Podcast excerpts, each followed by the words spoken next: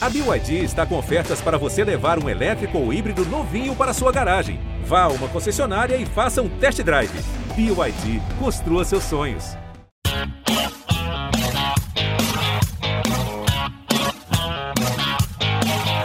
Fala, gente, tudo bem com vocês? Sejam bem-vindos. Esse é o nosso podcast à mesa. Eu sou Roberto Veloso. Hoje não teremos a Joana de Assis, a nossa titular aqui da mesa, mas amanhã ela está de volta trazendo todas as informações. Estou aqui para conversar com vocês sobre o resumo dessa rodada da Copa do Mundo FIFA 2022.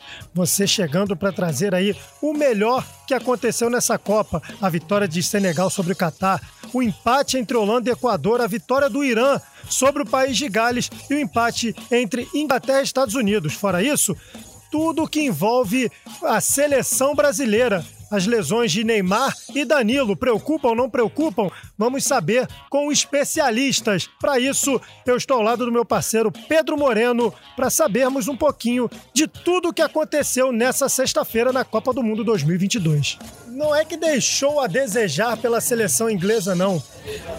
Foi doído de se ver e o, a Inglaterra esteve muito mais próxima de perder o jogo do que sair vitoriosa. Seja bem-vindo, Tamo junto, boa noite, Pedro Moreno. Boa noite a todos que estão conosco no nosso videocast à mesa. Você participa conosco mandando mensagem pelo nosso é, YouTube do GE. Globo, pelo TikTok do GE. Globo, mas é claro, esse podcast fica disponível para todo mundo, além da live, fica disponível para todo mundo nas nossas plataformas, nossos agregadores de áudio. E é sempre bom lembrar que nas nossas plataformas digitais, nas nossas redes sociais, tanto no YouTube quanto no TikTok, nós temos um tipo de transmissão, mas para você que está conosco pelo GE. Globo, é uma transmissão completamente diferente. Você acompanha as imagens, os melhores momentos, os gols, você você tem a tabela, você tem tudo à sua disposição no ge. Globo. Então cola sempre conosco lá no ge. Globo. Pedro Moreno, seja bem-vindo. Vamos começar falando desse Inglaterra e Estados Unidos que empataram em 0 a 0 num jogo que a Inglaterra fez de tudo para se complicar, hein, Moreno? Boa noite. Pois é, Roberto, tudo bem? Boa noite para você, boa noite para todo mundo que acompanha a gente. Tava me sentindo sozinho aqui na, na, na, nas lives aqui e trouxe a sua companhia. Passei a ter a sua companhia aqui, mas foi um jogo onde a Inglaterra encontrou muita dificuldade, né? Depois de uma estreia uh, avassaladora, aquele 6 a 2 contra a seleção do Irã, enfrentou, e aí a gente tem que colocar. Uh, que a seleção dos Estados Unidos é uma seleção melhor do que a seleção iraniana, uma seleção que tem mais valores técnicos, mais valores individuais, mas mostrou também que coletivamente é, é um time mais forte. Ah, em determinado momento do jogo, ali no segundo tempo, a Inglaterra chegou a ter o dobro de finalizações do que a seleção inglesa. Tava 10 a 5, o jogo terminou 10 a 8, mas foi um jogo meio, meio xoxo, né? Finalizações no gol, se eu não me engano, acho que uma só de cada lado, então nem tanto perigo assim, mas foi um jogo que decepcionante pelo, pelo desempenho da seleção inglesa, principalmente depois do que mostrou contra a seleção do Irã. Valores individuais que na estreia, como Bellingham, como Saka, se destacaram demais, hoje não foram tão bem. Agora o técnico, o, o Southgate também, acho que não foi bem nas mudanças. Ele precisando vencer o jogo no segundo tempo, ele me coloca o Henderson é, e colocou o Grealish, deixando o Foden no banco. Então, assim, é, precisava de soltar um pouco mais o time. A gente via a dificuldade que a Inglaterra estava tendo de conseguir criar, de conseguir articular. O Harry Kane também com dificuldade dificuldade de conseguir encontrar e distribuir o jogo, algo que ele faz muito bem. E acho que não, não utilizou a melhor das opções, principalmente tendo em vista o, o, o elenco que tem a seleção inglesa, mas foi decepcionante. Agora, falando em Harry Kane zerado, ele teve uma chance importante já no fim da partida, a última chance de perigo da partida. Mas é outro também que, assim, é, na primeira, no primeiro jogo contra o Irã, agregou muito, apesar de não ter feito gols. Só que nesse também deixou a desejar. E esse é um ponto que eu acho que vale debate, ô Moreno. É, a gente fala muito, por exemplo, o Gabriel Jesus na Copa passada não fez gol, mas abria espaço para os demais jogadores da seleção brasileira terem essa possibilidade do gol. O Giroud foi muito criticado na Copa passada, inclusive seu valor de mercado despencou, mesmo tendo sido campeão da, da Copa do Mundo de 18, porque ele saiu zerado, não fez gols dentro daquela campanha da França. É, Para um centroavante, mesmo colaborando muito, não fazer gols, qual o peso que tem pro tamanho do Harry Kane. É, assim, eu acho que depende muito do contexto. Se você colocar no contexto onde ele não fez gols na estreia contra o Irã, mas a seleção dele ganhou de 6 a 2 e ele sendo importante ativamente na Dando construção dos gols. E assim, quem acompanha o Harry Kane no, no, no, no Tottenham é, sabe a forma dele de jogar. Ele não é aquele cara, ele não é, ele não é, por exemplo, o Giroud ele não é, por exemplo, o, o Richarlison, ele não é nem o Gabriel Jesus. O, o, o, Harry Kane, ele tem. Ele é um 10, ele é um 9, ele é um jogador que é, flutua muito bem é, é, em termos de característica, um jogador que arma muito time e aparece na área também para complementar. Então, assim, nem sempre a importância que ele vai ter no time vai ser o da finalização, vai ser o do acabamento final da jogada. Várias vezes, ainda mais no, no Tottenham, onde ele tem a presença do, do, do Som, que é um jogador de muita velocidade, várias vezes no Tottenham ele funciona como arco pro, pro, pro Som ser a flecha. Então, ele não é necessariamente um jogador de finalização. É, muitas das vezes ele é o jogador da preparação. Embora, quando precisa finalizar, finaliza com maestria também. Eu acho que, assim, sinceramente, não me incomoda muito o fato, ah, o Harry Kane não fez gols até o momento. Eu acho assim, hoje, por exemplo, me incomodou porque ele, além de não ter marcado os gols, mas ele não conseguiu ser efetivo no que é o propósito da equipe. Ele uhum. teve dificuldade e aí não é uma questão só individual, mas acho que principalmente coletiva, porque o time da Inglaterra, de maneira coletiva hoje, ofensivamente, produziu muito pouco E ele, obviamente, está inserido nesse contexto. É, e você que está conosco aí, participando do nosso A Mesa, manda sua mensagem aqui.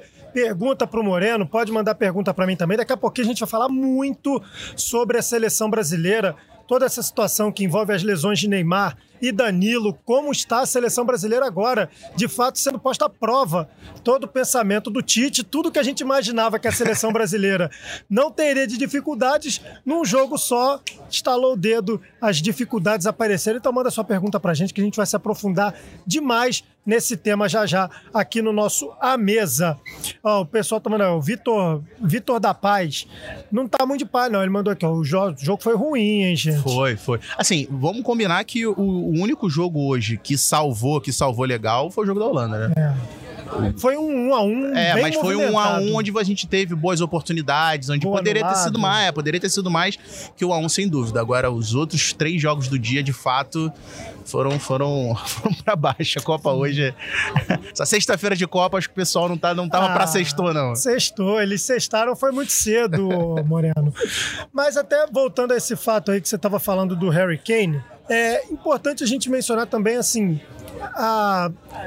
faltou criatividade para essa equipe inglesa hoje? Ou de fato os americanos conseguiram Não, sim, é, claro. interceptar bem? Porque no duelo futebol versus soccer, sabemos que o futebol está muito à frente. Sim, Não à toa é a maior liga sim. de futebol de clubes do mundo. Mas a seleção inglesa, sabe, foi pragmática no jogo. Foi frustrante também o seu desempenho. Não, sim, mas, mas obviamente tem muito mérito da seleção a, americana, né? Foi citado, inclusive, na transmissão, é, a forma como o Saka, que é um jogador muito agudo, um jogador que ataca bastante, busca muito a profundidade, a profundidade tava tendo que se preocupar para marcar, tava jogando atrás da linha do meio campo, porque os lados da seleção, os jogadores de lado da seleção americana, o próprio Deste pelo lado direito também, incomodando demais o Sterling, incomodando demais o Luke Shaw, que é um jogador também que apoia é, é, bastante. Então, assim, é, obviamente tem muito mérito da seleção norte-americana nesse é, é, desempenho, nessa apresentação abaixo do que a gente imaginava da Inglaterra hoje. Mas, assim, a gente imagina a Inglaterra chegando na frente para disputar esse título da, da Copa do Mundo, né? Então, poderia ter apresentado algo mais hoje. É, até porque dentro da, das possibilidades, gente, é importante sempre dizer. É, a Inglaterra é muito favorita no grupo. Tem um elenco da Copa, um elenco para a Copa, né, dos jogadores convocados, que está entre os mais poderosos. Se você pega Brasil, é, França, Inglaterra, Portugal e Argentina, são os cinco elencos talvez mais poderosos da Copa. E eu não estou falando dos 11 iniciais, eu estou falando dos 26 convocados. Estão entre os seis mais poderosos da Copa sabe, depois de um 6 a 2 empolgou e tal, a galera já espera muito dessa seleção. E quando você pega a situação momentânea, você vê que a Inglaterra pode, inclusive, não terminar em primeira do seu próprio grupo. Sim, a, a última rodada, na verdade, vai ser, vai ser bem legal. Primeiro que tem um clássico entre Sim. Gales e, assim, não um clássico mundial do futebol, mas um clássico, Clássico local. bretão. Exatamente. Então você tem um clássico ali entre País de Gales e Inglaterra, e você tem Estados Unidos e Irã, que tem um outro clássico também por um outro viés, mas é, é um clássico também. Vai certamente movimentar bastante com as quatro seleções podendo se classificar. A Inglaterra, é, é, é, País de Gales só tem um ponto no grupo, mas caso consiga vencer, a, a Inglaterra vai precisar de um empate entre Irã e Estados Unidos para conseguir se classificar. Isso porque o, o Irã é o segundo colocado da chave com três pontos, só que o Irã tomou aquela sapatada na estreia Sim. com a diferença de saldo de quatro gols. Então o Irã tem quatro saldos, é, é- é menos quatro de saldo, então é, País de Gales vai precisar da vitória e torcer por um empate entre Irã e Estados Unidos. E Irã e Estados Unidos é aquilo ali, é, é decisão. Quem vencer, avança. Eu fui até procurar aqui que você falou do, do clássico britânico. E eu fui, pô, agora que o rei Charles III, né, é alçado ao posto de rei, fiquei, caramba, mas ele também era. Ele, ele tinha um título e eu não lembrava se era Gales, se ele era príncipe de Gales, se ele tem um título de, de duque de, de alguma coisa da Escócia. Estou procurando para dar essa, essa curiosidade para sabermos de que lado estará Beto também é muita cultura. você tá- Rei Charles III, que não é o do, do piano. Não, né? é esse Então, daí Outro não. Rei É Charles, outro. né? A vitória de Irã e País de Gales. O Irã venceu por 2 a 0 no jogo que abriu o dia às 7 da manhã, horário de Brasília. Uma vitória construída nos acréscimos, mas verdade seja dita.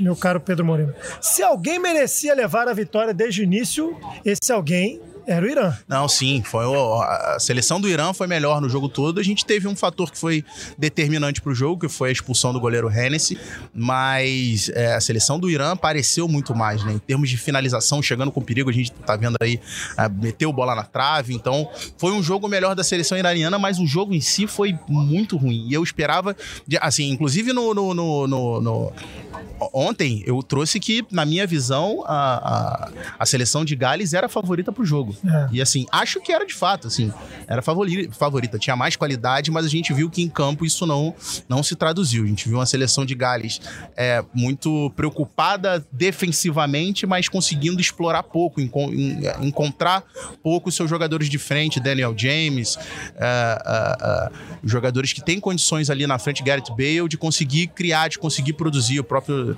Eco Williams. Então foi uma vitória mais do que merecida da seleção do Irã, mas o jogo também, o jogo que abriu o dia, né? É, Foi esse daí, foi de sete da manhã, foi esse- daí foi complicado de manter a galera acordada. foi. Porque assim, quem acordou nos últimos cinco minutos se deu bem porque pegou o que valeu, acha né? que tipo, não, Exatamente. pô, jogão e tal, não sei o quê, dois gols ali nos acréscimos, emoção. Como diz Luiz Carlos Júnior, com emoção até o fim. Não, na verdade foi emoção só no fim, né? Só Esse foi fim. emoção só no fim.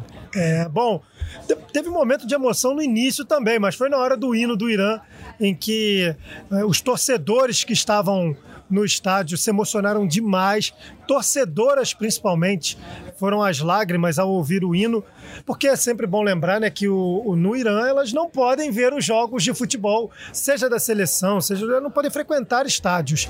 Então agora que está sendo, apesar de ser no Catar, as torcedoras iranianas estão com a possibilidade de acompanhar futebol. E com a possibilidade da seleção se classificar para a próxima fase da Copa do Mundo, que seria também um feito absolutamente histórico. É, na, na- na estreia né, da- do Irã na Copa do Mundo, já tinha sido uma imagem que tinha chamado muita atenção. Eu, assim, confesso que fiquei. Até coloquei isso no. Postei lá a foto no meu Twitter, né? Primeiro pela, pelo fato dos jogadores não cantarem o hino, que não é o hino do Irã, né? Então, na verdade, até por conta disso, os jogadores fizeram esse, é, esse protesto.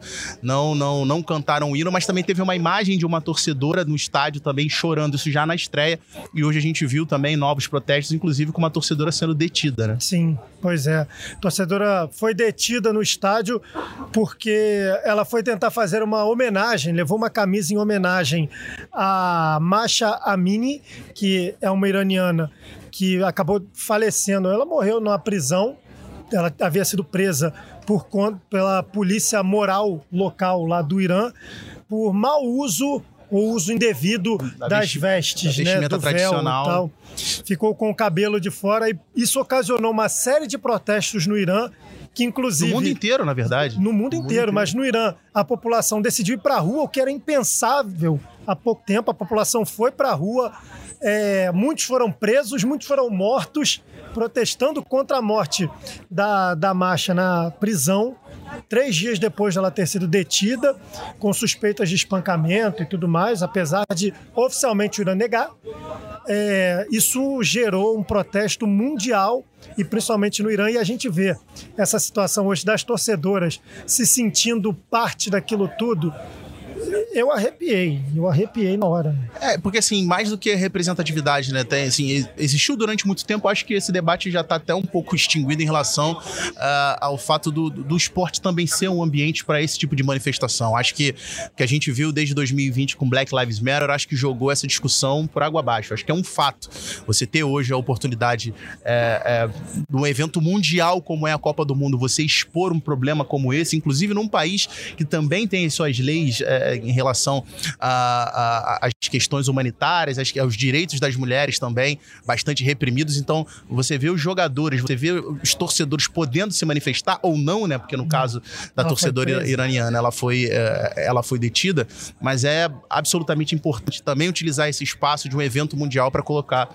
esse dedo na ferida. E você quer ver essas imagens que nós estamos falando? Vai no ge Globo, que tem todas as imagens lá desse, desse protesto, dessa repressão que sofreu a torcedora iraniana e também, obviamente, essa imagem que eu falei é, emocionante das torcedoras indo às lágrimas na execução do hino durante a partida em que o Irã venceu por 2 a 0, embolou absurdo o grupo, porque nesse momento o grupo B se encontra com a Inglaterra com quatro pontos, a vitória de 6 a 2 sobre o próprio Irã e o empate hoje em 0 a 0 contra os Estados Unidos, o Irã com três pontos depois dessa vitória por 2 a 0 sobre o país de Gales, Estados Unidos com dois empates empates, tem dois pontos e País de Gales apenas um ponto. A próxima rodada desse grupo B será na próxima terça-feira, é, às 16 horas, os dois jogos acontecendo de maneira simultânea, porque um interessa a outro. O Irã enfrenta os Estados Unidos e o país de Gales enfrentando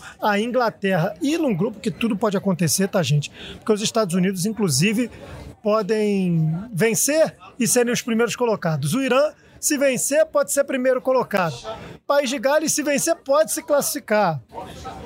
É difícil, muito difícil, mas pode por conta do saldo de gols, ou o que quer que seja. E a Inglaterra vai precisar suar um bocado. O que parecia inimaginável, a Inglaterra vai ter que suar um bocado. É, a curiosidade é que País de Gales só se classifica nesse grupo se a Inglaterra se classificar junto em primeiro. Exato. Porque teria que vencer, chegaria aos quatro pontos, mas Irã e Estados Unidos têm que empatar, então ficariam de fora. Exatamente. Bom, Boa sorte aí para essa galera toda do Grupo B na próxima terça-feira, às quatro da tarde, que você acompanha nas nossas plata plataformas Globo. Gente, vamos então falar de seleção brasileira, porque o que importa hoje, que todo mundo quer saber, é como está a situação dos lesionados Neymar e Danilo e quem depois assume a vaga dessa rapaziada toda aí. Por isso, Rafael Zarco está direto lá do Catar para trazer as informações da seleção brasileira, ele que cobre o dia a dia da nossa seleção, está ao lado do Brasil desde Turim e tem as melhores informações. E aí, Zarco, tudo bem, amigo? Tudo bem, Roberto? Tudo bem, Pedro? Boa, boa noite aqui pra gente. Bom, boa tarde, né? Ou bom dia, boa não noite, sei. Boa noite Tô também. perdido. Meio-dia, 26, né? Aqui são 6 ah, é verdade. da são tarde. 6 e 26. É porque eu tenho um, negócio aqui que o meu computador está no horário daí, aí eu olhei agora, me confundi. É verdade, são meia-noite e 26 aqui no meu. Mas enfim, é... bom, dia agitadíssimo, né? Como vocês viram é... aqui. Hoje mal acordei, já fui ali para a porta da seleção, quando a gente soube que o Neymar ia, ia fazer exame, né? Num primeiro momento a gente não sabia do Vinícius, do Vinícius, do Danilo, e era assim, era era normal esse procedimento do exame, mas ontem o médico chegou a falar em 24, 48 horas de avaliação de observação, né? Mas logo que começou o dia aqui pra gente, a gente já já se ligou que ia acontecer, né, o exame.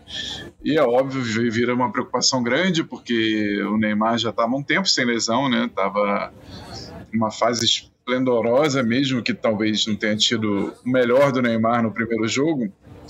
Embora eu não acho que ele tenha jogado mal, mas é, eu acho que ele é mais competente do que foi no primeiro jogo, ainda mais. Em alguns momentos ele conseguiu né, fazer um pouco da, da arte dele, né? Mas preocupa para essa sequência de Copa, né? Obviamente considerando que o Brasil passe de fase, eu acho que todo mundo vê isso naturalmente, né? É, mas vamos ver, tem, tem, também a questão do Danilo, que eu acho que é um jogador muito importante, né? Hoje eu até escrevi mais cedo sobre isso. Além dele, dele ser um titular de todo o ciclo, ele é um cara que tem um entrosamento é, é, natural com, com o Marquinhos. Jogam ali os dois pelo mesmo lado. O Marquinhos isso foi muito nítido na estreia, né, contra a Sérvia. O Marquinhos é, trocando com ele alguns momentos, deixando o Marquinhos ir o, e, o, e o Danilo ficava. Enfim, mas vamos esperar para ver a evolução. Né? Os caras estão estão tratando eles o dia inteiro. É, fisioterapeutas à disposição, toda, toda toda a atenção possível, porque eu acredito que dê para recuperar. Né? Não, o tempo não é longo, né? são 10 dias até as oitavas, 15 até as quartas, mas eu acho que, que dá para recuperar pelo que eu estou sentindo de clima, de ambiente. É, é, a expectativa é de recuperação dos dois. E isso é importante até para nós termos uma noção melhor sobre essa recuperação do Neymar. É, nós convidamos aqui o Roberto França da Silva, ele que trabalhou nas categorias de base da seleção junto com o Rogério Micali em 2015, é fisioterapeuta, está aqui conosco também, trabalhou por muitos anos na base do São Caetano. É, hoje tem uma academia também, né, o Roberto? Seja bem-vindo, boa tarde, meu xará, boa noite, né, meu xará. É, acho que ninguém melhor do que você nesse momento para nos dar uma luz sobre toda essa situação dos jogadores lesionados da seleção brasileira, principalmente o Neymar, né, que é um dos que a gente está novamente aí falando em uma Copa do Mundo sobre uma lesão do Neymar, dessa vez uma um entorse no tornozelo direito.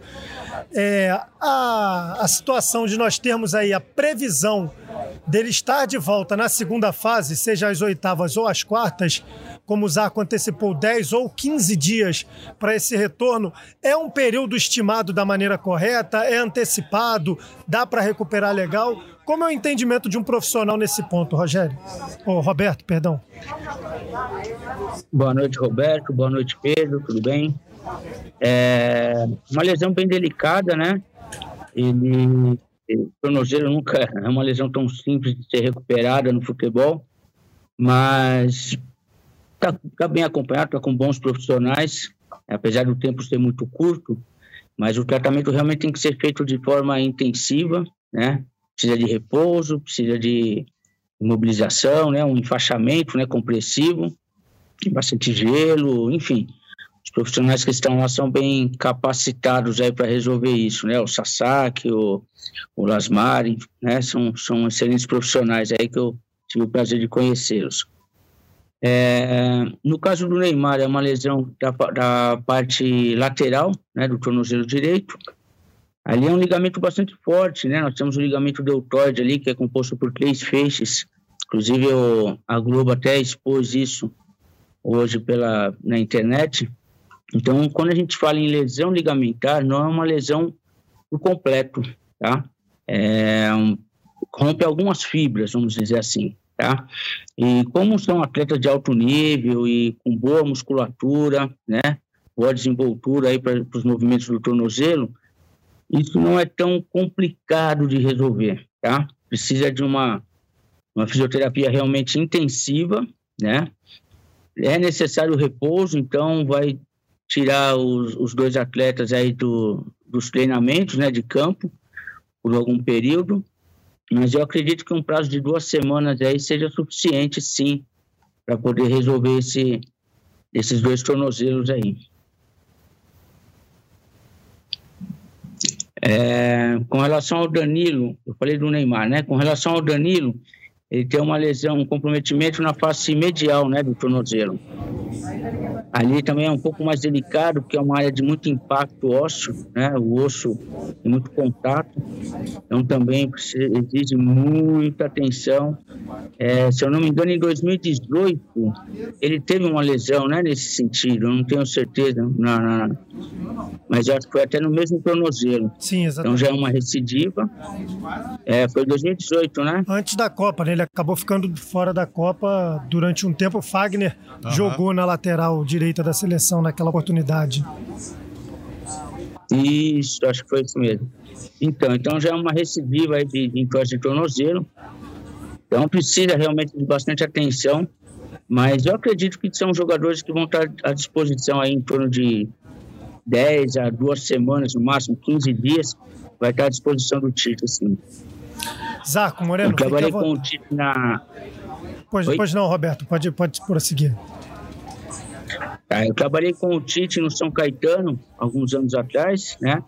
E ele é um, ele é um treinador muito bom para lidar com esse tipo de, de, de problema, de comprometimento ele sabe respeitar o prazo. Posso aproveitar então para fazer minha, minha pergunta aqui? Pode, pode. Daqui a pouco a gente estabelece o Zaco ainda novamente. Desculpa. Então, é, doutor, boa, boa noite, Pedro falando aqui. A minha pergunta é o seguinte: você disse que 15 dias, esse período aí de 10 a 15 dias, é um período suficiente para conseguir é, recuperar esses jogadores. Essa recuperação é uma recuperação 100% desses jogadores? É, porque de, pergunto isso porque a gente viu, por exemplo, o Neymar em 2018 indo a campo conseguindo jogar, mas sem estar 100% recuperado da lesão.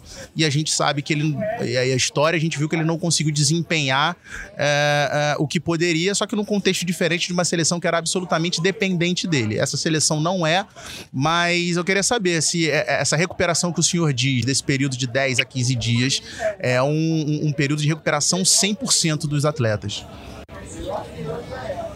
Certo, é, não é 100%, tá? O prazo é muito curto, né?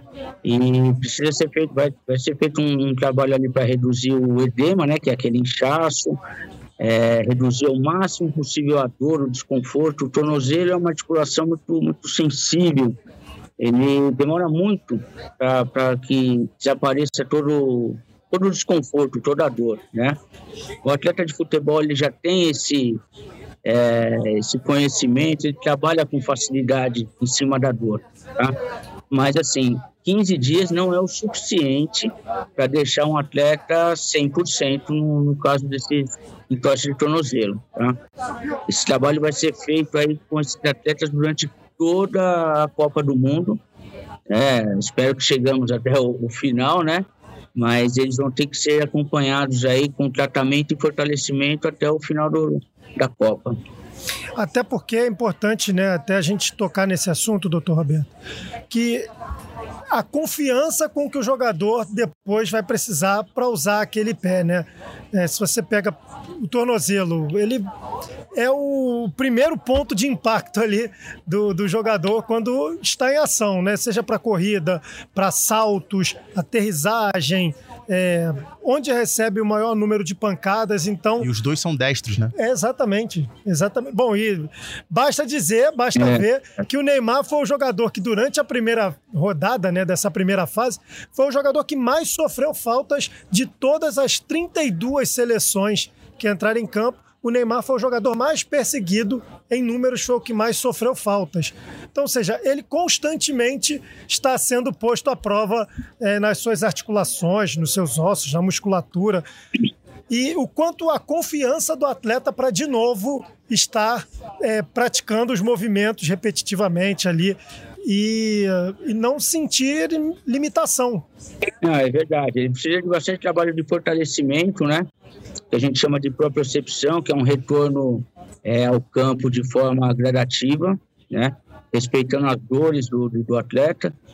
E, mas é possível, sim, é possível, eu acredito, acredito bastante. Ele está muito bem acompanhado lá, com, com, bons profissionais, excelentes profissionais, né? E eu acredito que dentro de duas semanas, aí 15 dias, ele consiga retornar aos campos, sim. Vamos chamar o Zarco de volta para o nosso papo aqui, Moreno, para ele poder também participar conosco desse debate aqui, que ele está no dia a dia da seleção, tem visto como é lá. Desde 2014, em todas as Copas que o Neymar disputou, ele acabou tendo algum problema de lesão. E, bom, nenhum deles foi muscular, né? Geralmente é por questões de impacto, de pancada. Em 2014 ele tomou aquela na, nas costas, né? Que ficou com a L2 é, com, com problemas e teve que abandonar a Copa. Na, na, coluna dele, ele teve que abandonar a Copa do Zúñiga. É, nós tivemos também, na, antes da Copa de 2018, ele teve aquele problema no quinto metatarso, né? Que ele, nós vimos uma foto Do no pé esquerdo. Globo do pé esquerdo, ele pisou. Na hora que o adversário também chegou pisando e ele acabou tendo um problema no pé meses antes da Copa, teve que fazer um tratamento muito forte para estar à disposição. E como o Pedro Moreno bem lembrou aqui, não chegou na Copa do Mundo como ele desejava chegar, apesar de ter dado o seu melhor, e dessa vez está aí com problema de ter esse entorse no tornozelo direito. Zarco, é muita coisa em cima do Neymar, hein, amigo? Pois é, estava revendo essa imagem do Zúñiga, não lembrava com detalhes como foi forte, né? Como foi maldoso no, no lance. É óbvio que o Neymar irrita qualquer jogador adversário, mas que maldade, né? Como foi, como foi Desleal. desleal nesse lance. É, não, a minha pergunta pro, pro Roberto é primeiro é uma curiosidade, como é que um jogador consegue com uma lesão dessa de tornozelo jogar ainda por 11, 12 minutos, que foi o que aconteceu ontem, é, e se isso agrava, né? Pode agravar, imagino que sim, né? Mas é, é, é, eu fico imaginando como é que ele, ele- o Tite falou que ele ficou no sacrifício e tal, mas é, os movimentos já imagino que já estavam limitados, né? É, e o só, só pra, pra completar, e o Tite disse que não, não sabia que o Neymar É, tinha se machucado, não é tinha percebido. Não que assim, ele jogou no sacrifício, mas da parte dele, não foi uma. Ó, passou pra ser. Ó, tô sentindo, falou, não, continua mais 10 minutos. Não, ele continuou, tava com a lesão e ficou durante 10 minutos porque ele tava sentindo ali, achou que dava pra continuar. É, tem um momento que, É, esse, que eu não sei se a TV mostrou, que, que ele faz uma jogada e ele fica sozinho, ele e o goleiro adversário, ele vem andando devagarzinho. Eu lembro que eu tava vendo, não, não achei que era na- nada grave, né? Reparei, mas depois que eu percebi que realmente ele, ele tinha uma lesão séria. Desculpe, Roberto, te interrompi. Não, tranquilo. É, esse, essa insistência em permanecer em campo realmente, realmente agrava, tá? Você já tem o comprometimento do, do ligamento, e aí você começa a ter uma instabilidade do tornozelo, e essa instabilidade começa a comprometer outras estruturas, né? Segundo o exame do Neymar que, que veio a nós aí pelo, pelas, pelas mídias sociais, né? Pela, pela imprensa, ele teve também um edema ósseo. Esse edema ósseo, ele, ele causa bastante desconforto, ele é muito dolorido. E esse edema ósseo, provavelmente, se não foi diretamente na hora, no momento do trauma, ele se desenvolveu pela insistência em continuar em campo. Tá? Isso daí realmente agrava um pouquinho, sim. Mas é normal do atleta, né? Ele, ele, ele ter essa, essa superação, tá? Isso faz parte. E a gente não percebe, eles não percebem a gravidade no início, porque é aquela coisa do sangue quente, né? Então tá com o sangue quente, a coisa tá, a adrenalina está a mil, e aí você vai, vai superando, vai passando, passando, mas chega uma hora que o comprometimento começa a limitar a articulação. Como deu para ver no tornozelo do, do Neymar, ele, ele muito, né? Ele ficou bastante inchado. E aí não tem como prosseguir na partida.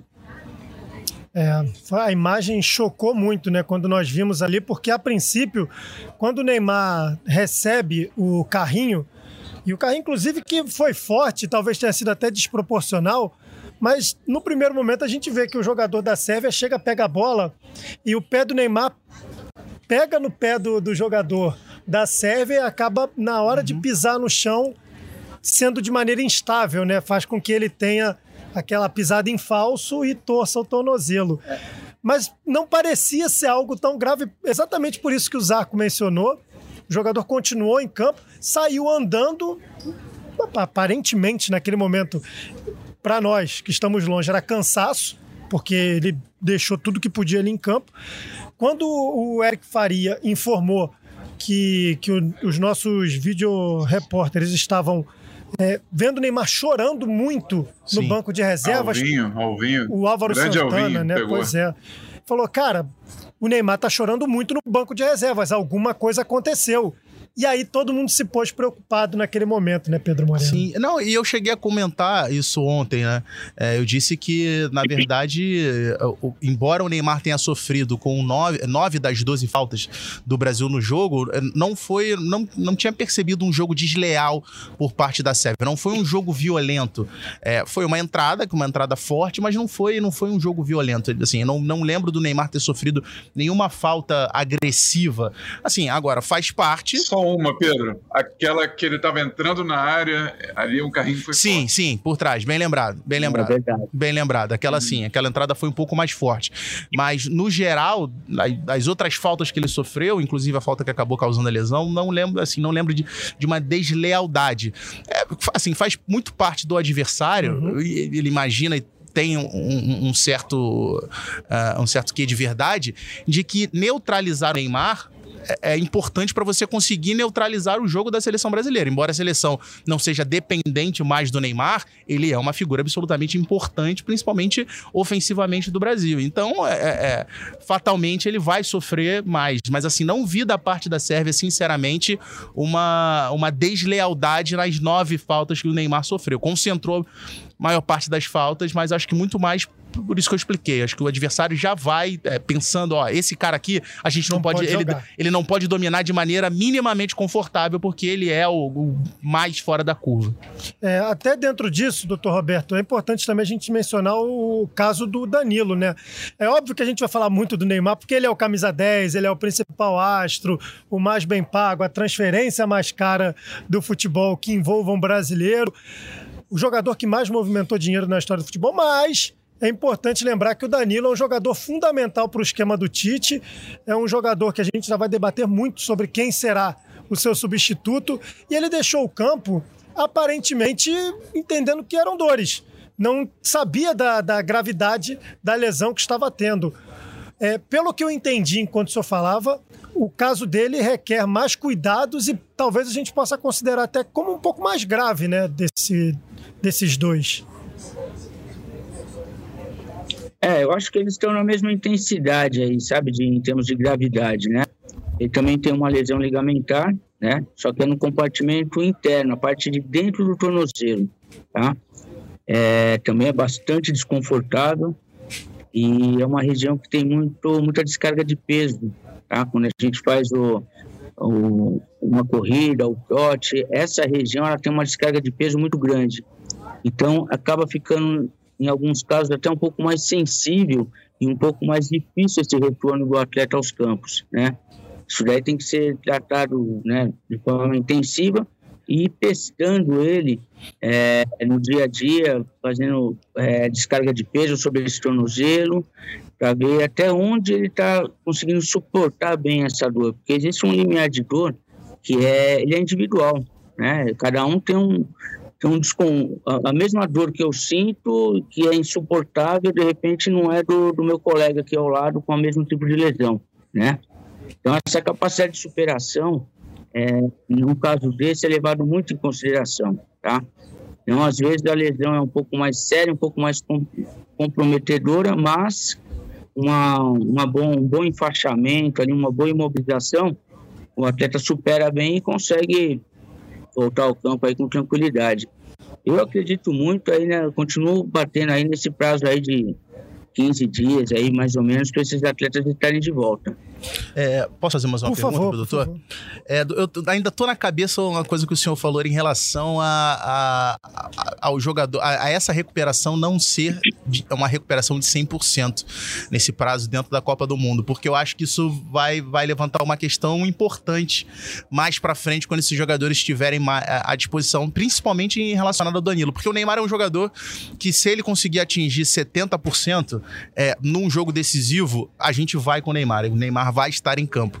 Agora, eu acho que o Danilo levanta uma questão, porque, por exemplo, entre ter o Danilo 70% e o Militão 100%, eu acho que talvez seja. É, é, é acho que seja mais importante ter o Militão 100% do que o Danilo 70%. O Neymar, pela capacidade dele de fazer a diferença no jogo, não. Mas o Danilo, eu acho que é uma questão interessante.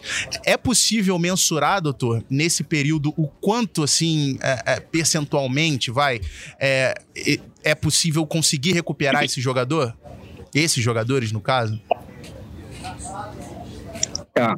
É difícil falar em números, Sim, tá? claro, quando a claro. gente fala de corpo humano, de medicina, né?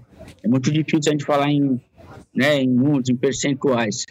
Mas é, é, é uma coisa é em torno de, vamos vai, chutar em torno de 70% a 80%, tá bom? Sim. Uma coisa é certa, a recuperação total não se dá nesse, nesse prazo tão curto, né? Isso a gente tem que estar tá ciente, que o jogador vai voltar ao campo, vai retornar às atividades, mas ele vai ter um desconforto, tá? Ele vai ter um pouco de dor, ele vai ter um pouco de desconforto, aquela coisa do arranque, aquela frenagem lá na frente, tudo isso daí fica um pouco comprometido com relação à dor.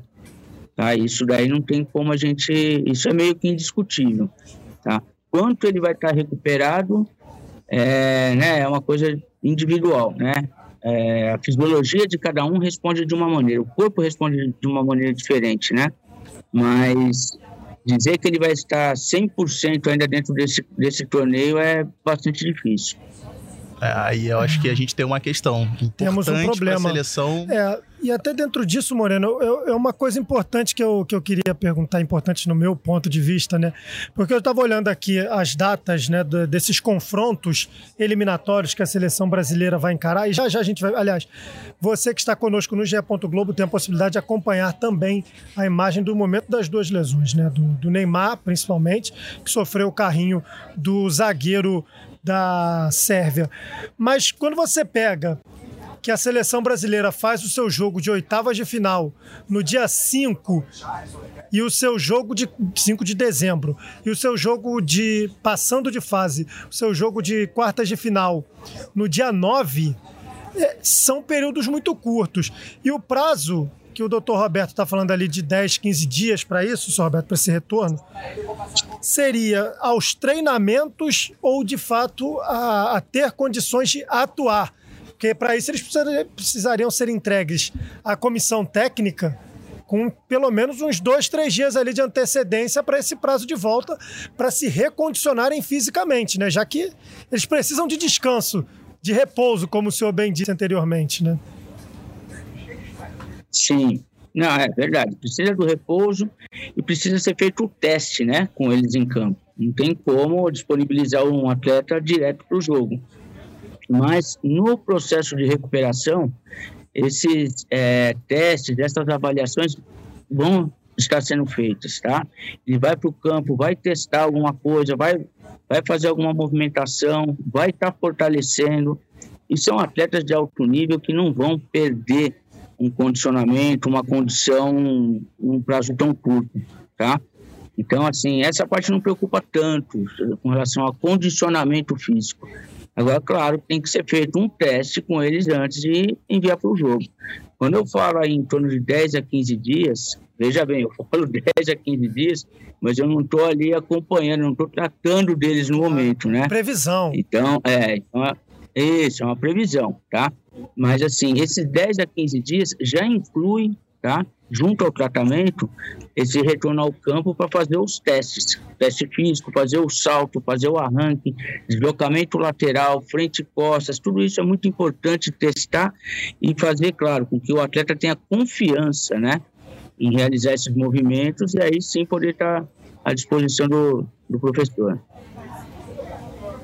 É isso. Bom, é, doutor Roberto, quero agradecer demais a participação aqui do senhor hoje na nossa, no nosso Mesa, nesse nosso podcast, porque é importante nós sabermos exatamente o que teremos daqui por diante nessa Copa do Mundo e nada melhor do que conversar com um fisioterapeuta tão experiente quanto o senhor para trazer aí é, essa palavra de possibilidades para os nossos atletas nessa Copa do Mundo. Obrigado, boa noite e bom trabalho, viu? Obrigado, uma boa noite. Vamos ficar na torcida aqui, né? É Grande abraço a todos. Agora o que nos cabe é essa torcida. Obrigado, doutor Roberto. Vamos tocar com o Rafael Zarco aqui e com o Pedro Moreno para saber sobre agora a seleção brasileira como fica, né? Já que nós perdemos o nosso lateral titular para essa próxima partida, nós perdemos o Neymar, nosso camisa 10, para as demais partidas. E acho que agora a gente está colocando a seleção brasileira à prova, né? Porque é, nós temos o Daniel Alves, que a gente imaginava, pô, ele está sendo convocado, mas não será o substituto de fato, porque o Danilo não vai se machucar, não vai precisar ser utilizado e tal, não sei o que. Tá indo para ser reserva. Ah, Neymar dependência, existe ou não existe? Como fica? Saberemos agora, porque nós perdemos o Neymar durante alguns jogos. Então a seleção brasileira será posta à prova a partir do jogo contra a Suíça na segunda-feira. O que esperar para essas duas posições? Vamos de Dani Alves e vamos de mais quem? Começando pelo lado direito ali. O que você imagina? Moreno, antes de você. Zarco. Rafael Zarco, que esteve acompanhando a seleção desde Turim. O que você imagina, cara, de todos esses cenários possíveis aí? Bom, é, eu lembro que a gente discutiu isso até uma vez, Sim. acho que o Pedro estava também. É, eu tenho a impressão de que ele, pelo menos contra a Suíça, bota o, o, o Militão. É, porque pela altura do Militão, pela capacidade de, de marcação do Militão, até para também tirar o, o peso do, de mais um estreante que a seleção brasileira tem. É, acho que tudo isso conta. O Militão é um cara que, que teve uma ascensão incrível no Real Madrid, né? Um primeiro ano ali de adaptação, tinha uma tinham dois jogadores mais consolidados, né?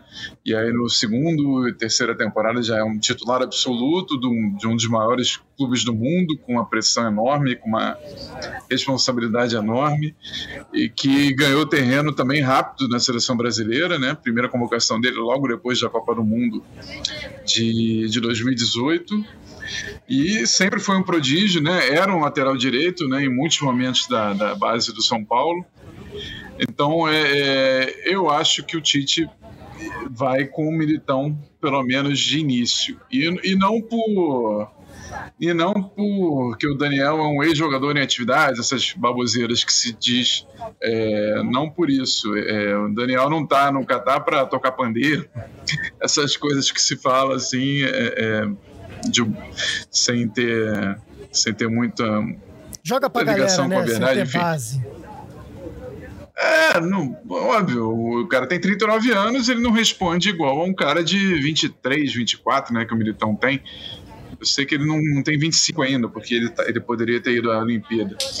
É, o- e, e- só que o, como a gente viu bem ontem, embora no segundo tempo o cenário tenha sido um pouquinho diferente, os dois jogadores laterais, né, o Danilo e o Alexandro, são jogadores de lateral base, né? Como, acho que é o Tite usa, usa essa expressão, né? Mas não, não, não vai muito no, no, no fundo, não, não tem uma exigência de, de, de, de ataque muito grande. Eu acho até que isso é uma coisa que se pode se discutir, né? Eu acho que, que eu gostei do segundo tempo com o Alexandre se soltando mais, do próprio Danilo arriscando um pouquinho mais, né? Porque é, tudo bem, você tem quatro atacantes muito perigosos, né? Quatro, quatro ou cinco né, jogadores muito perigosos com uma capacidade enorme, que são Neymar, Vinícius, Rafinha, Paquetá e o Richarlison.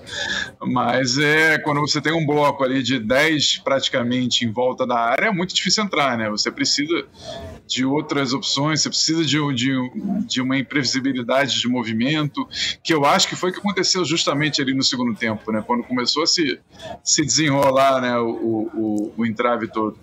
Mas eu estava falando sobre o Militão, já estou aqui viajando sobre, sobre o time e tal, mas eu é, tô achando que ele vai de Militão. E na outra posição, é, eu tenho dúvidas sobre a outra posição, embora o substituto natural, pelo que a gente viu nos treinos, seja o Rodrigo, né?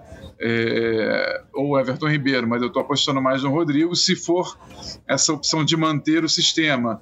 Mas é, eu, não, não, eu não acho difícil o Tite nesse segundo jogo, por estratégia, por questão de, de observação do adversário, é, ele botar o Fred, é, ou o Bruno Guimarães, mas eu acho que seria o Fred, do lado do Casemiro, adiantar o Paquetá e modificar um pouquinho é, esse time no Brasil. O que, que, você acha, Pedro? É, até dentro disso, Pedro, quero te fazer uma pergunta dentro de tudo isso que o Zarco falou também, e você complementa depois com a pergunta dele. É, bom, hoje a gente vê que muitas decisões em clubes são tomadas baseadas no que as redes sociais estão pautando ali no, no dia a dia, né? Ah, fulano de tal diz que não quer o jogador tal no time, simplesmente não contratam o jogador tal. É, nós ouvimos recentemente, por exemplo, quando o Caio Ribeiro falou: ah, o Mano Menezes vai ser o próximo treinador, mas vão ver a repercussão e tal também, né? Essa repercussão gera muito impacto nas decisões dentro do, do futebol também. Não é só do futebol, mas do futebol também. É, uma resposta que o Tite deu na convocação, Zarco não vai me deixar mentir aqui, eu achei a forma, a maneira como o Tite re respondeu desnecessária. Eu lembro da pergunta. Porém, é, o conteúdo num todo é importante, né? Quando se falava da repercussão ruim que gerou a convocação do Daniel Alves e para algumas pessoas era um jogador que não tinha que estar tá ali e tal, tá acabado, não serve mais. Mas quando você pega o todo da resposta do Tite, ele fala: Eu não me pauto por redes sociais, eu não sei o que estão dizendo no Twitter, eu não quero saber o que estão falando no Twitter. É, o que me importa é o que o Daniel Alves agrega para mim dentro desse grupo. E a pergunta que eu te faço é: agora que nós precisamos do Daniel Alves, o que o Daniel Alves agrega nesse elenco da seleção brasileira para o momento? Já que nós não temos o lateral titular e, a princípio, ao que tudo indica, nesse momento ele não é a primeira escolha para entrar nessa posição. É, e assim, é interessante porque, como, como o Zarco lembrou, a gente bateu esse papo, teve um debate muito nessa linha é, na primeira semana da, da, da seleção brasileira lá em, em, em, Turim. Obviamente eu não sabia que o Daniel. É, é, a gente não imaginaria que, que, o Danilo se, se machucaria. Assim, eu acho que o Daniel tem total condição de contribuir, de agregar essa seleção brasileira com o que é possível ele agregar, que é qualidade técnica e não exatamente a questão física. Embora fisicamente, como isso já foi dito pela comissão técnica, ele esteja dentro dos parâmetros uh, de todos os convocados. Mas a gente sabe que o Daniel pode entregar. O que o Daniel pode entregar num contexto de jogo é, onde vai enfrentar um adversário muito fechado, então você precisa ter um meia com qualidade. O Danilo, cara, achei, achei que ele foi de uma grandeza enorme quando ele disse na coletiva: ó, o Daniel, ele tem condição de entregar pro time algo que eu não posso entregar. Ele tem essa visão. O Daniel é um meia que joga de lateral. Então, assim, que não é exatamente o Danilo. Uma coisa é você poder fazer a função, e outra coisa é você ser especialista na função. O Daniel, na função, jogando por dentro como um armador, ele é especialista nisso. Ele é um cara especialista em encontrar espaço. Só lembrar a partidaça que ele fez aqui no Maracanã, no, no, no, em Belo Horizonte, contra a Argentina pela Copa América. Deu uma aula de futebol fazendo exatamente isso, armando o time por dentro. Então, assim, eu acho que ele pode agregar nesse sentido. É, concordo com o Zarco, eu acho que assim, o Tite não é um, exatamente um cara de muitas surpresas, né? Então, eu acho que ele não vai fugir muito de Militão e Rodrigo. Assim, não, não acho. É... Agora, acho que o Daniel, para entrar, o Daniel entraria, por exemplo, numa situação de jogo, numa circunstância de jogo, faltando ali 15 minutos para acabar o jogo, 0 a 0 Brasil e Suíça. A Suíça muito fechada. É, aí eu acho que ele pode entrar com Daniel Alves. Vai me surpreender se ele entrar com Daniel Alves de início, embora não seja algo sem sentido. Por quê? Falei isso ontem. A Suíça não precisa mais vencer para se classificar nesse grupo. É, ela pode empatar com o Brasil e empatar com a Sérvia no último jogo e ela se classificaria. Então, assim, um 0 a 0 para a Suíça contra o Brasil é excelente negócio. É excelente negócio. Então, assim, eu imagino que vai ser uma Sérvia jogando muito fechada, uma Sérvia tentando fazer. Ah, uma Sérvia, perdão, uma Suíça jogando Suíça. muito fechada, uhum. tentando fazer mais ou menos com o que a Sérvia conseguiu fazer no primeiro tempo, que foi se fechar num bloco muito baixo, com cinco jogadores, depois fechando numa outra linha à frente, sem dar esse espaço passam entre linhas para a seleção brasileira. E aí a gente viu o Paquetá com dificuldade de participar do jogo, o próprio Richarlison com dificuldade de conseguir buscar um pouco mais o jogo, uma seleção produzindo pouco ofensivamente dentro do que a gente pode, é, do que a gente sabe que a seleção pode produzir, principalmente em comparação com o segundo tempo.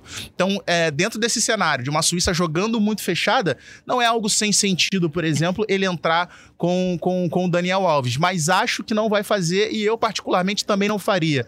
É, eu acho que de início de jogo valeria a pena ele entrar com, com, com o Militão ali, ter o Rodrigo mais à frente e dependendo de como o cenário do jogo fosse apresentando, tendo a necessidade de uma reta final de jogo ter um Brasil mais ofensivo, um Brasil mais em cima, ele entra com Daniel Alves no, no, é, no lugar do Militão. E é importante a gente, assim, só para fechar aqui, muita gente tem falado isso, via em alguns lugares, né? As pessoas falando, ah, se ele chamou o Daniel Alves como reserva da lateral direita, não faz sentido o Daniel Alves não ser o, o substituto, não entrar em campo, porque ele é o reserva da lateral direita. São duas coisas diferentes. Uma coisa é a posição e outra coisa é a função e característica. Não necessariamente o lateral direito dois laterais direitos, que são dois jogadores da mesma posição, executam a mesma função. E essa é a diferença do Daniel Alves e essa é a diferença do Danilo. O Militão é muito mais Danilo do que é o Daniel Alves. É. E é o que o Tite procura nesse momento, é o que a gente imagina, é o que o Zarco tem acompanhado aí desde Turim ao lado da seleção brasileira com esse grupo, né?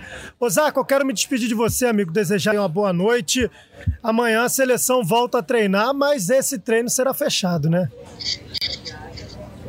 Isso, isso. É, dias de definição, né? Como aconteceu na véspera da, na antivéspera da partida do contra a Sérvia, mais uma vez treino fechado. É, só vai ser aberto e bem rapidinho para convidados, 20 minutinhos aí que ficou sabendo que vai ter. Ali uma janelinha para eles. E, e o resto é definição de time, definição de estratégia, muita bola parada que o Brasil treina todos os dias, né? Bola parada, ofensiva, defensiva, da intermediária, do, de um lado, do outro, do, do escanteio.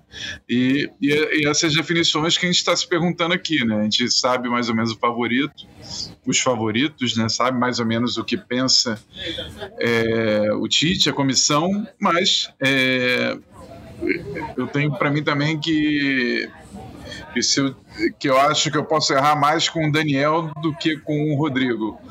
Eu acho que, que o Tite pode levar em consideração é, até uma coisa meio, meio de grupo, de prestigiar o Daniel. Não sei, posso estar equivocado nisso, mas eu não duvido dele começar com o Daniel, não. Apesar de tudo isso que a gente falou aqui há, há 10 minutos. Né? Estamos falando aqui há 10 minutos. Né? Vamos ver. É. A partir de amanhã as coisas começam a se elucidar um pouco melhor. E bom, nada melhor do que termos os nossos craques lá ao lado da seleção, mesmo com o treino fechado. Eles conseguem as informações. O drone do Zarco é poderosíssimo.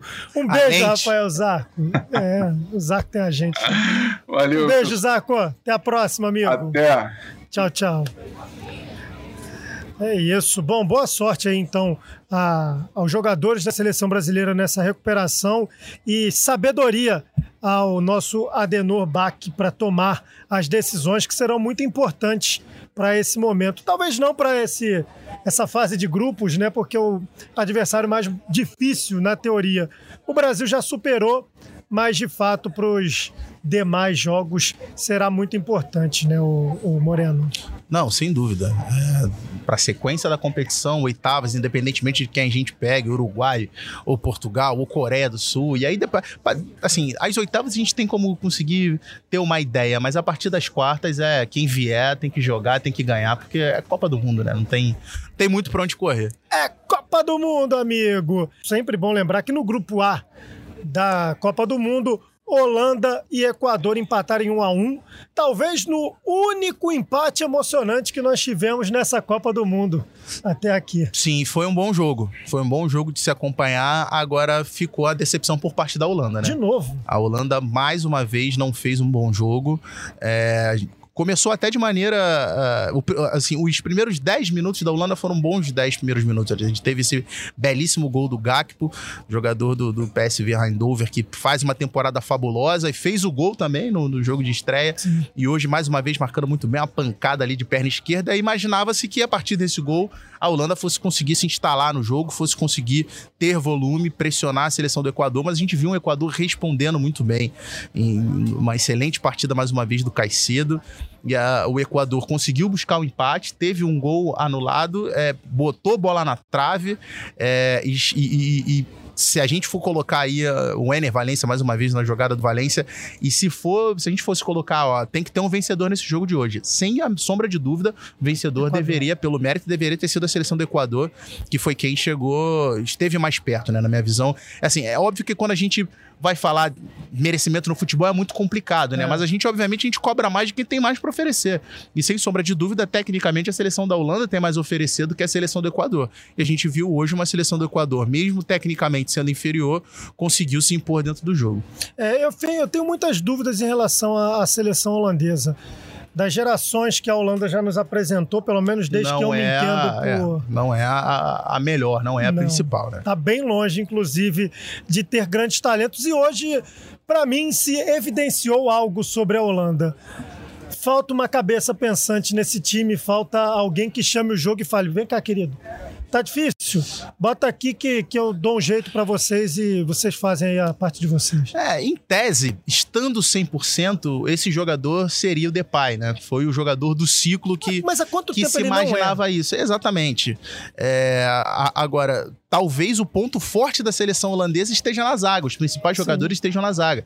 A gente tem uma zaga que tem como, como opção Van Dijk, tem Ake, tem Delite, que hoje começou no banco, tem De Vrij, tem... É, é, hoje os principais nomes da seleção holandesa são os jogadores que estão é, do meio campo para trás. O próprio De Jong, que é um jogador que chega na frente da seleção holandesa, que arma o time mais... É um jogador mais defensivo, mas os principais nomes estão do meio para trás. Agora, é uma seleção que coletivamente eu acho que pode entregar muito mais porque tem qualidade. Se tem aqui os jogadores de defesa, tem o De Jong, o Dumfries do lado direito, um dos principais laterais do mundo hoje, tem o Gakpo, tem o próprio Depay. Então, assim, falei praticamente essa escalação inteira da seleção holandesa. Sim. São jogadores de qualidade. Então, só que a gente fica na expectativa de ver um futebol melhor do que a Holanda tem, tem realmente apresentado. É, eu, eu concordo que sejam jogadores de qualidade, mas é que para mim ainda está faltando esse fora de série mesmo. Isso eu sinto falta, porque a Holanda costumeiramente teve sim, esses jogadores. Sim. Tudo bem, mudança de característica. Quando você não tem o craque, você joga melhor coletivamente, na teoria, né? Ou te força a jogar melhor coletivamente. Mas apesar de estar chegando à sua 17 partida de invencibilidade desde a volta do Louis van Gaal, é, essa seleção holandesa não me convence, pelo menos não me convenceu ainda. Acho que nós superestimamos o que a Holanda tem a apresentar e talvez tenhamos subestimado o que, por exemplo, o Equador tem a oferecer nessa Copa do Mundo. É sempre bom lembrar, o Equador foi o quarto colocado nas, nas eliminatórias, eliminatórias. sul-americanas. É, em determinado momento chegou a ser segundo colocado. Chegou a ser segundo. É, o Equador quase não foi para a Copa do Mundo por conta de problemas extra-campo, de um jogador que foi é, participou das eliminatórias de forma irregular, na, no entendimento do Chile, que contestou. A Comebol não explicou muito bem o porquê da sua decisão, mas decidiu que ele não estava irregular, poderia atuar. Enfim, o Equador está aí e está mostrando com um jogador que não está também no 100% da sua melhor forma física, né? O Ener Valência, todo jogo precisa sair para poupar o joelho, sempre sai e bota a bolsa de gelo no joelho. Dos últimos seis gols do Equador em Copas do Mundo, o total absoluto de zero gol foi marcado por qualquer outro jogador que não seja o Ener Valência. Então, está aí se destacando também nesse grupo. E bom lembrar também que nós tivemos Senegal e Catar. A vitória de Senegal por 3 a 1 a primeira vitória africana, né, do continente africano, nessa Copa de 2018. Mas se tem esse copo meio cheio, vamos falar do copo meio vazio também, que é tomar um gol do Catar, tem que caprichar bastante, né, o Pedro Moreno? É, assim, eu esperava que Senegal fosse conseguir é, jogar melhor. Vale a pena a gente dizer que os dois, os dois últimos gols ali saíram mais na reta final do jogo. O jogo. Sim. Não, perdão. Fez o 2 a 0 tomou o 2 a 1 Qatar deu um calor e aí Senegal conseguiu fazer o 3 a 1 que deu uma, um pouco mais de tranquilidade. Mas também está longe de ser ter sido uma, uma boa atuação da seleção senegalesa. Acho que o placar talvez dê, dê uma, uma enganada. E acho que era importante conseguir construir saldo, é, porque o Equador na, na estreia teve uma atuação, na minha visão, melhor contra o Qatar do que Senegal teve, só que no segundo tempo deu uma segurada no freio de mão. E eu citei aqui, inclusive, na live, que acho que uh, o Equador falta. perdeu uma oportunidade de conseguir construir saldo. E acho que o Senegal, apesar de ter feito hoje três gols, mas tomou um. Então, assim, o saldo ficou mais ou menos a mesma coisa. E a gente vai ter numa. Na... Só que Senegal, na última rodada, é... enfrenta justamente a. a, a é confronto direto, né? Confronto direto contra a seleção do Equador. Então, assim, um empate empate contra, contra o Equador classifica o Equador. Senegal poderia ir para a última rodada numa situação onde um empate a favorecesse e vai numa situação contrária. É. E aí, assim, só para completar, fica uhum. muito difícil a gente não imaginar a Holanda como classificada como primeira do grupo, porque vai enfrentar o Catar na última rodada, né? É, mas porque a gente tem que pensar, Zé, Holanda e Catar não, o Holanda tá jogando mal. Não, a é. geração não é não sei o quê, mas é o Qatar, né? Então sim. você tem que pensar. Vai ganhar. Vai, vai ganhar, ganhar, vai né? Ganhar. Se não ganhar também, é Se melhor. Se não ganhar, é a zebra do, do, Rafa Barros que gosta, né? Da, da, zebra de todas as Copas. Se a Holanda não ganhar do Qatar, se, se o Qatar ganhar a Holanda, é a maior zebra da história das Copas. Pronto, pronto. Mais do que a Argentina. Mais, mais, mais. Mas, mas muito mais. A Arábia Saudita é muito ruim. Não, mais, mais. Se Qatar ganhar a Holanda, é a maior zebra da história das Copas de todos os tempos. Mas não vai ser mais engraçada pra gente do que. Ah, não. É, tudo bem, beleza. Eu concordo com você. Tudo bem. Então aí você me convence.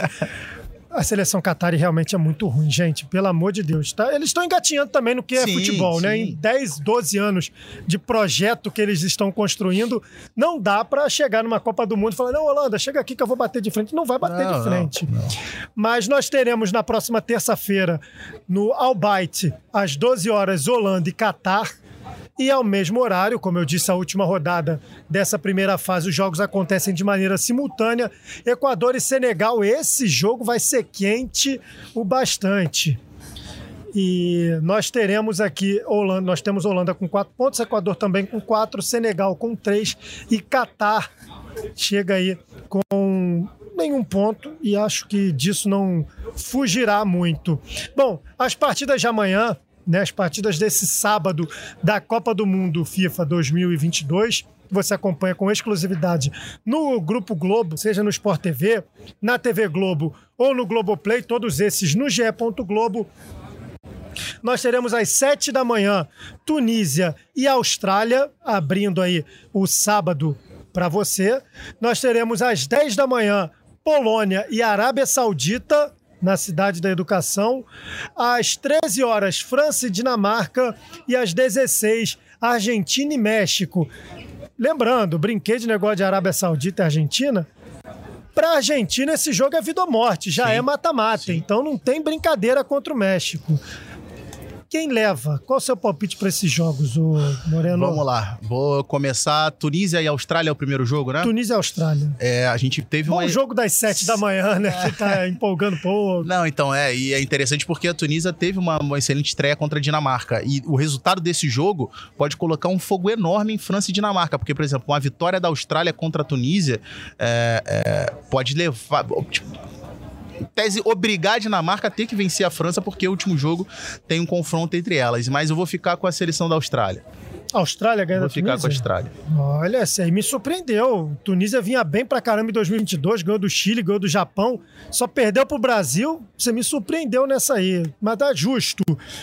Polônia e Arábia Saudita. A Arábia Saudita cometerá novamente? é, líder do grupo, né? É. É, líder do grupo. Não, vou, vou, vou ficar com Polônia e torcendo por um gol do, de Lewandowski, né? Pô, não pode mais. Lewandowski não pode passar para a Copa do Mundo sem fazer gol. Tem que é. fazer gol.